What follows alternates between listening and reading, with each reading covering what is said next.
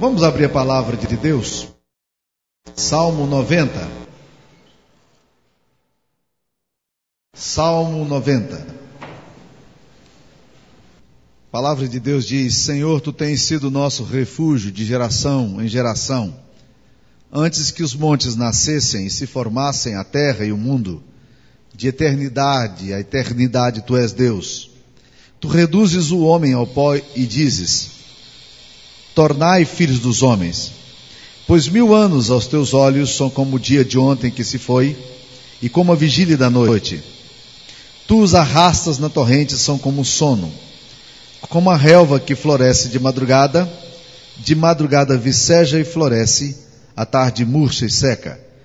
Pois somos consumidos pela tua ira e pelo teu furor conturbados.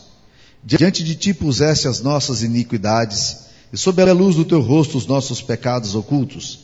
Pois todos os nossos dias se passam na tua ira, acabam-se os nossos anos como um breve pensamento. Os nossos dias, da, os dias da nossa vida sobem a 70 anos, ou em havendo vigor, a 80. Neste caso, o melhor deles é canseiro e enfado, porque tudo passa, rapidamente nós voamos. Quem conhece o poder da tua ira e a tua cólera segundo o temor que te é devido? Ensina-nos a contar os nossos dias para que alcancemos coração sábio. Volta-te, Senhor. Até quando? Tem compaixão dos teus servos.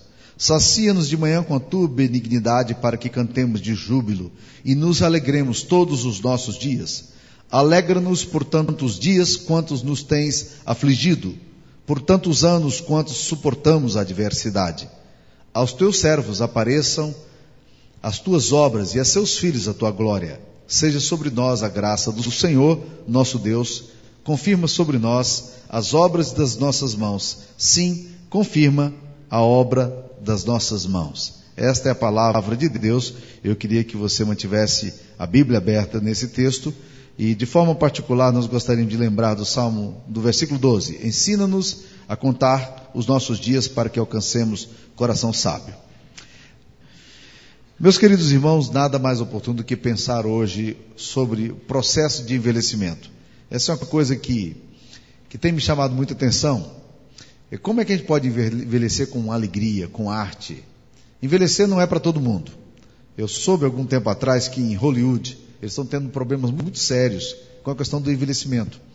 Porque as atrizes não querem mais se parecer com a idade que têm. Então elas vão fazendo plástico, vão fazendo plástico, vão fazendo plástico, e agora eles estão tendo dificuldade para encontrar pessoas que tenham idade para ser avó, para fazer papéis de mães, porque está tendo dificuldade. Então eles têm que envelhecer as pessoas que fizeram plástico para que elas possam assim fazer esse processo de envelhecimento para se tornarem avós e mães. Envelhecer, porém, é um grande desafio para a nossa vida. Todos nós somos desafiados constantemente, constantemente a essa questão. Algum tempo atrás, veio-me à mão uma, um tape. Eu estou falando tape porque foi tape mesmo. Os moços da igreja normalmente riem muito quando eu falo. Eu estava lá datilografando o meu texto. Pastor, ninguém datilografa mais. As pessoas hoje digitam. Pois bem, mas eu estava, então eu recebi esse tape. E quando esse tape me veio à mão, faz alguns anos já, um tape de John Maxwell, ele dizia em inglês, I'm 50 reflecting. Ele estava fazendo naquela época 50 anos e estava dizendo que ele estava com 50, fazendo 50, e que ele estava refletindo sobre a vida dele.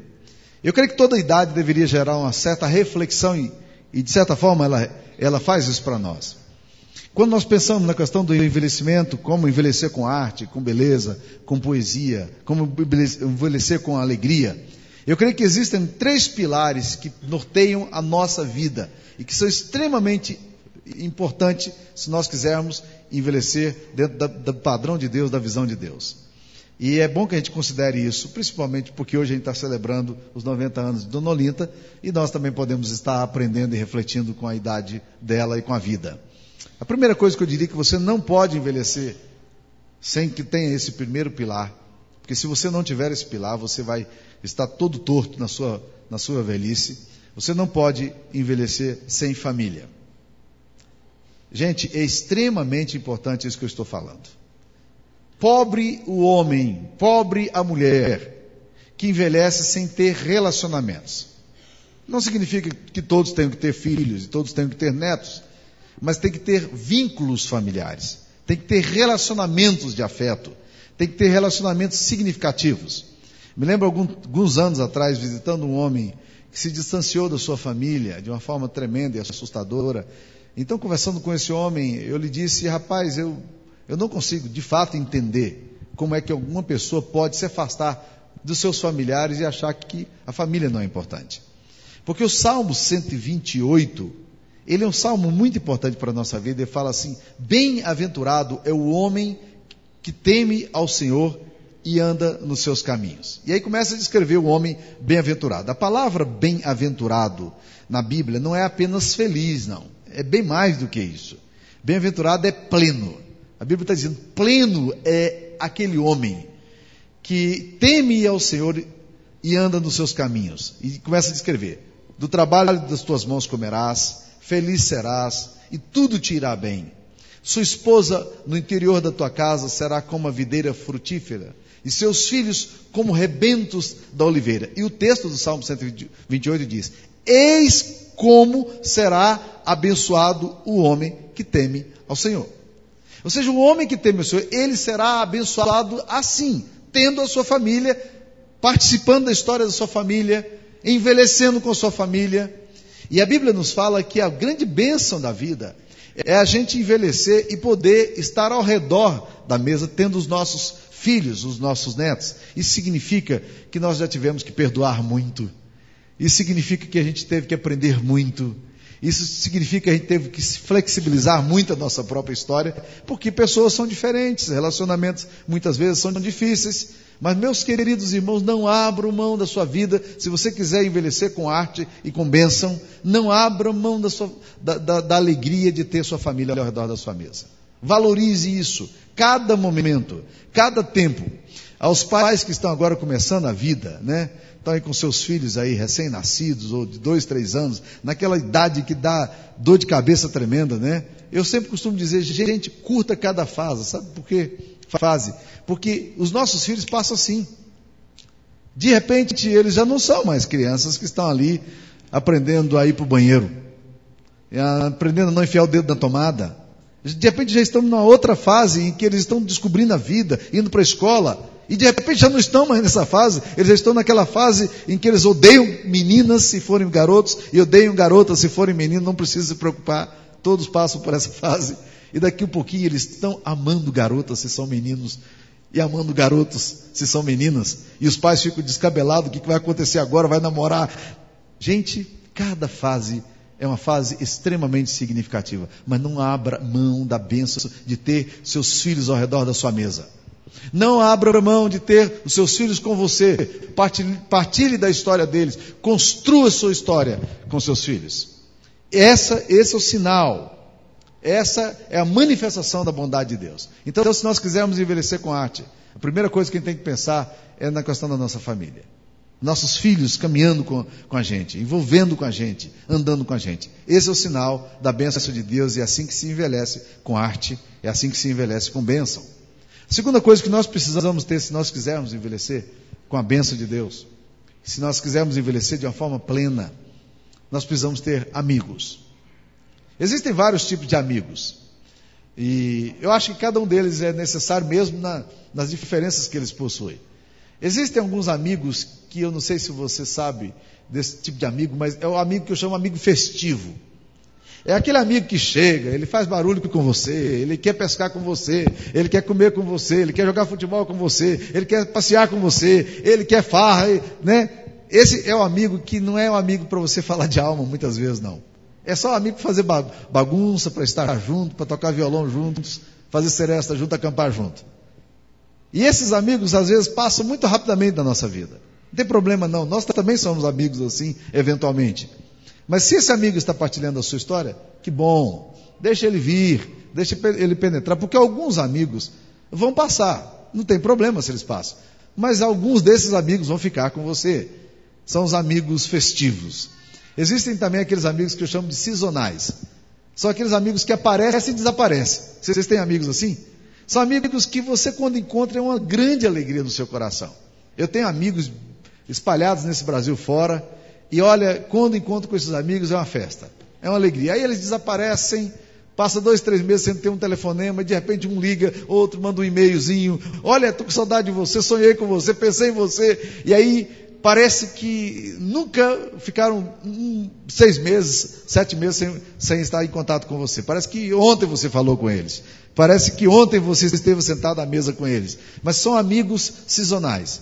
Eles passam, né? eles atravessam a sua história, eles eles caminham pelo teu caminho, mas de repente eles se distanciam e voltam. Eles vão e voltam no movimento quase que cíclico.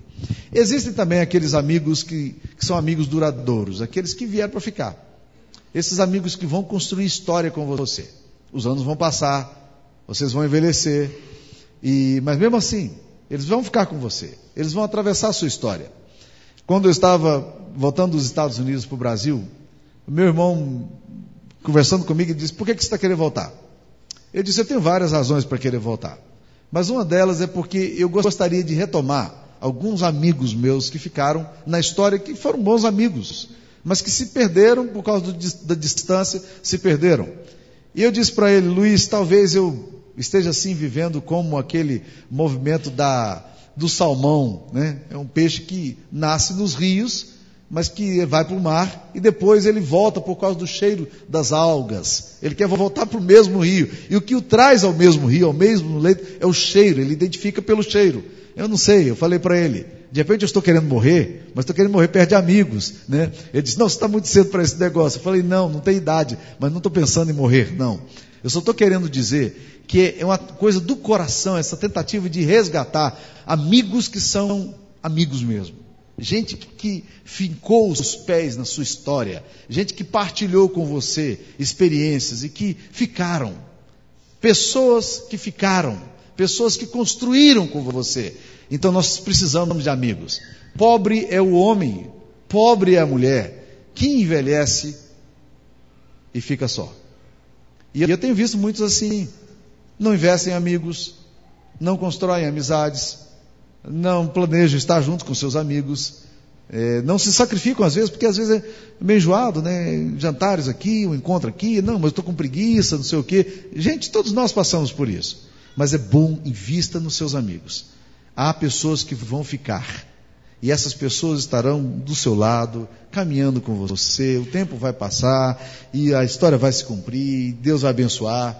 Eu estava vendo Dona Geralda hoje. Cadê Dona Geralda? Está aqui? Está lá do lado, né, Dona Geralda? Dona Geralda veio, eu falei, ô, oh, Dona Geralda, que bom encontrá-la hoje. Ela disse, mas hoje é aniversário da Olinda, não podia estar fora, né? Porque as duas começaram a namorar aqui na igreja, estou brincando, eu nem sei quando começaram a namorar, né? Começaram a arrumar namoradinha aqui na igreja juntos, e estão aqui juntos até hoje, né? E eu sei que vocês, muitas pessoas aqui têm amigos assim, que ficaram 50 anos de história, estão juntos. Dona Geralda estava aqui na fundação também da igreja. São amigos que vieram para ficar. E ficam mesmo. Só tem uma coisa que vocês não sabem: as duas. E aqui é um segredo de Estado, viu, gente? Vocês não falem para ninguém, porque senão elas vão ficar chateadas comigo. Teve um tempo que eu fui visitar a dona Geralda e a dona Olinda, casualmente eu fui visitá-las no mesmo dia. E sabe o que estava acontecendo com as duas? Elas estavam fugindo de casa, as duas. Fugindo de casa. Por quê? Porque as filhas proibiram. Não pode sair, não. Elas esperavam que todo mundo saísse e saíam na rua fugindo de casa com essa. Vocês acreditam num negócio desse? Tem hora que a gente, como pastor, tem que dar uma dura nas ovelhas custosas, eu te dizer. Mas que bom, gente. Olha, não há nada mais precioso do que você olhar para a história e encontrar amigos duradouros. Lá na velhice eles vão estar com vocês, caminhando, compartilhando a sua história, sabem de vocês, aprenderam a amar vocês do jeito que vocês são. Isso é bênção. Se nós quisermos envelhecer bem, nós precisamos ter família do nosso lado Precisamos ter amigos do nosso lado. E a terceira coisa, não envelheça sem ela. É outro pilar. Não envelheça sem uma espiritualidade sadia. Tem muita gente que quer envelhecer sem fé no coração. Há uns dias atrás eu estava lendo na Veja uma entrevista de um matemático. Ao contrário do que normalmente faz, o ateu ele bate muito em Deus, bate muito na fé cristã, bate muito no cristianismo. Ele, ele falava muito mal do cristianismo, da Bíblia e tudo, mas ele era mais soft, mais light. Mas eu estava lendo aquele homem, E ele falando, não, você não pode provar matematicamente, física, a física não permite tal, provar a existência de Deus, sei o quê, papapá, isso é um conceito que, que se criou. E eu lendo aquela entrevista, aquele rapaz ainda novo, e dizendo, rapaz, como é que ele vai envelhecer? Como é que será a história de um homem que caminha e ele não tem fé no coração? E ele vai percebendo isso aqui que o salmista fala no salmista, no Salmo 90. Ele, ele define a vida dizendo que a vida é como a vigília da noite. Vigília da noite. Fala que a vida é como o sono. Fala que a, a vida é como a relva que floresce de madrugada, de madrugada viceja floresce, à tarde murcha e seca. Depois fala que a vida é como um breve pensamento. Olha as, as comparações que ele faz sobre a vida: vigília da noite, sono, relva e breve pensamento. Tudo rápido. Tudo rápido. Aí de repente ele vê a idade chegando e ele não tem fé no coração. Ele não tem confiança em nada de eterno. Não há nada no coração dele que sustente a razão de viver. Meus queridos irmãos, eu creio que isso é de enlouquecer qualquer um. Envelhecer sem fé deve ser a coisa mais absurda da existência humana. Porque você vai a um sepultamento de alguém, você vai ao funeral de alguém, e quando você chega ali, você diz: Eu posso ser o próximo. E você olha para tudo aquilo e você diz: a minha vida vai acabar num túmulo vazio, sem nenhuma razão de ser. Isso aqui é uma grande tolice. A vida se torna para nós uma grande zombaria. Se torna para nós um grande xiste. A vida se torna para nós alguma coisa absolutamente desproposital. Um dos homens que construíram a filosofia existencialista ali na França, companheiros de Nietzsche, Jean-Paul Sartre, Simone de Beauvoir, foi um nigeriano chamado Alberto Camus. Ele escreveu um livro que é um, talvez o marco dele filosófico, chamado O Mito de Sísifo. Ele pegou uma lenda grega de Sísifo, que, dizia o seguinte: que Sísifo foi um homem condenado por Deus a eternamente apanhar uma pedra e levá-la para o alto do morro de Corinto, só que Zeus, que estava muito irritado com esse Sísifo, quando ele estava levando a pedra, empurrando a pedra, e a vida difícil, ele calçava para não cair, Zeus chegava zombando dele, batia o dedo na pedra e a pedra rolava para morro abaixo. E Sísifo tinha que voltar e começar todo o projeto dele para levar essa pedra para o pico da montanha, porque a existência dele era isso. Ele começa esse livro dizendo o seguinte: de todas as hipóteses filosóficas, a que mais faz sentido para mim é a hipótese do suicídio. Ele falando. De todas, a que faz mais sentido é a hipótese do suicídio. Você pode estranhar o raciocínio de, de Camus, mas, meus queridos irmãos, filosoficamente falando, para mim é exatamente isso. Se você não abriga fé no teu coração, meu querido irmão, e a tua vida vai acabar num túmulo vazio, o que é que você faz na sua existência? A vida, na verdade, é uma grande loucura. Porque você olha para todos os lugares, contradições, conflitos, dilemas, paradoxos que você não explica, e você agora está diante desse enigmática, dessa enigmática existência sua, sem encontrar nenhuma razão para ser e viver. Sem fé, meus queridos irmãos. Viver é um peso e morrer é uma tragédia. Se você quiser envelhecer, caminhe para a sua vida, caminhe com fé. Eu sei onde é que estou fundamentado. Lembra do apóstolo Paulo falando? Para mim, o viver é Cristo, morrer é lucro. Tanto faz para mim essas alturas do campeonato. Se Deus quiser me levar, eu estou muito feliz. É lucro. Se tiver que ficar aqui, eu vou experimentar a presença de Deus. Está tudo bem no meu coração.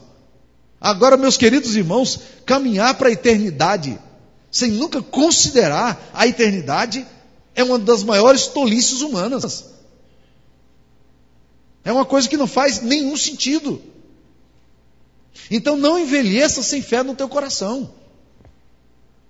Não envelheça sem depositar, saber onde é que você está depositando a sua confiança. Onde é que está o fundamento da sua vida? Se você morresse hoje e chegasse ao céu e Deus lhe perguntasse por que, que eu devo deixar você entrar no meu céu, o que, que você responderia? O que, que você vai fazer quando se deparar com o juízo de Deus? Quando estiver face a face com Deus que tudo vê em todas as coisas? O que, que você vai fazer? Há muitas pessoas querendo morrer e, e, e vivendo a vida como se a vida fosse acabar ali, na morte. E eu quero dizer para vocês que a vida se torna profundamente significativa quando nós abrigamos no nosso peito uma saudade de alguma coisa que a gente nunca viu. Lembra que Jó falava isso? De, de saudade desfalece o meu coração por Deus. Saudade de Deus, saudade do céu. Jó está dizendo: Eu tenho saudade do céu. Mas ele nunca foi para o céu, como é que você pode ter saudade? É uma forma poética, dialética de dizer as coisas. Eu estou caminhando no meio desse sofrimento todo, mas eu estou olhando aqui a minha vida e dizendo que saudade eu tenho do céu, que eu não conheço ainda. Mas só de pensar no céu me dá uma enorme alegria no coração.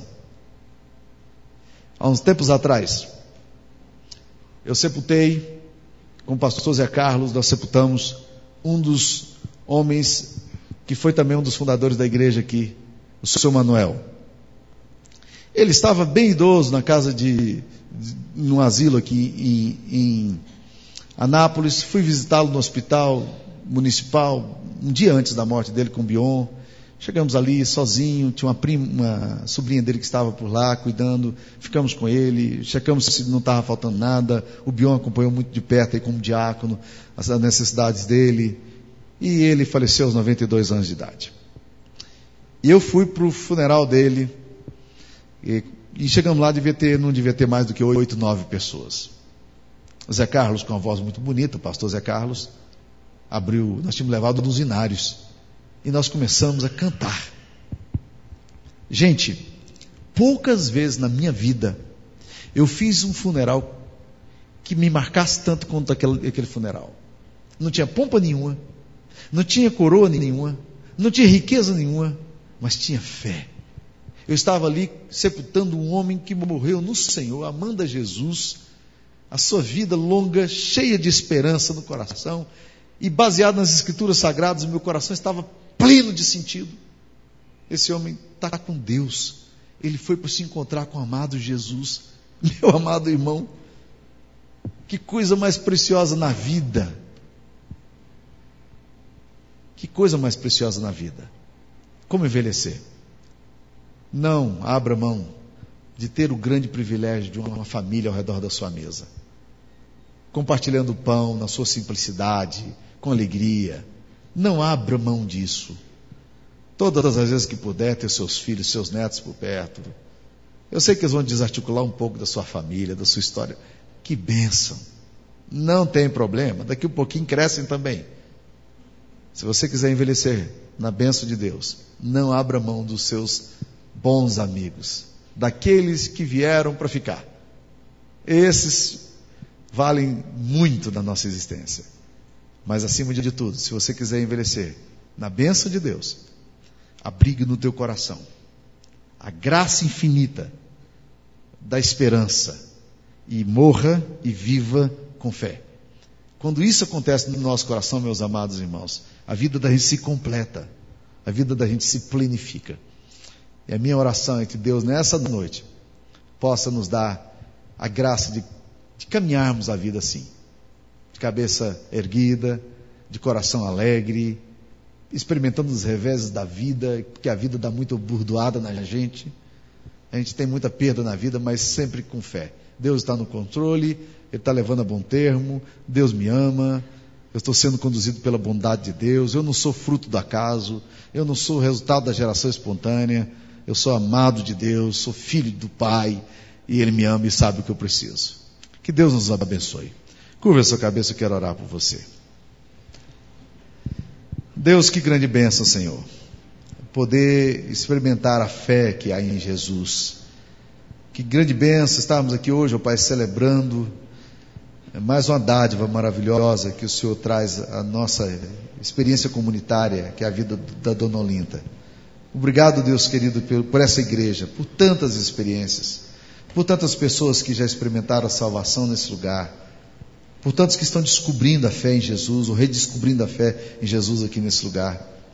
Ó oh Deus, nessa noite, em nome de Jesus, nós queremos te pedir que o Senhor santifique esse momento, Pai, e que o Senhor derrame sobre nós a tua bênção e a tua graça. Nós oramos em nome de Jesus. Amém, Senhor. Amém.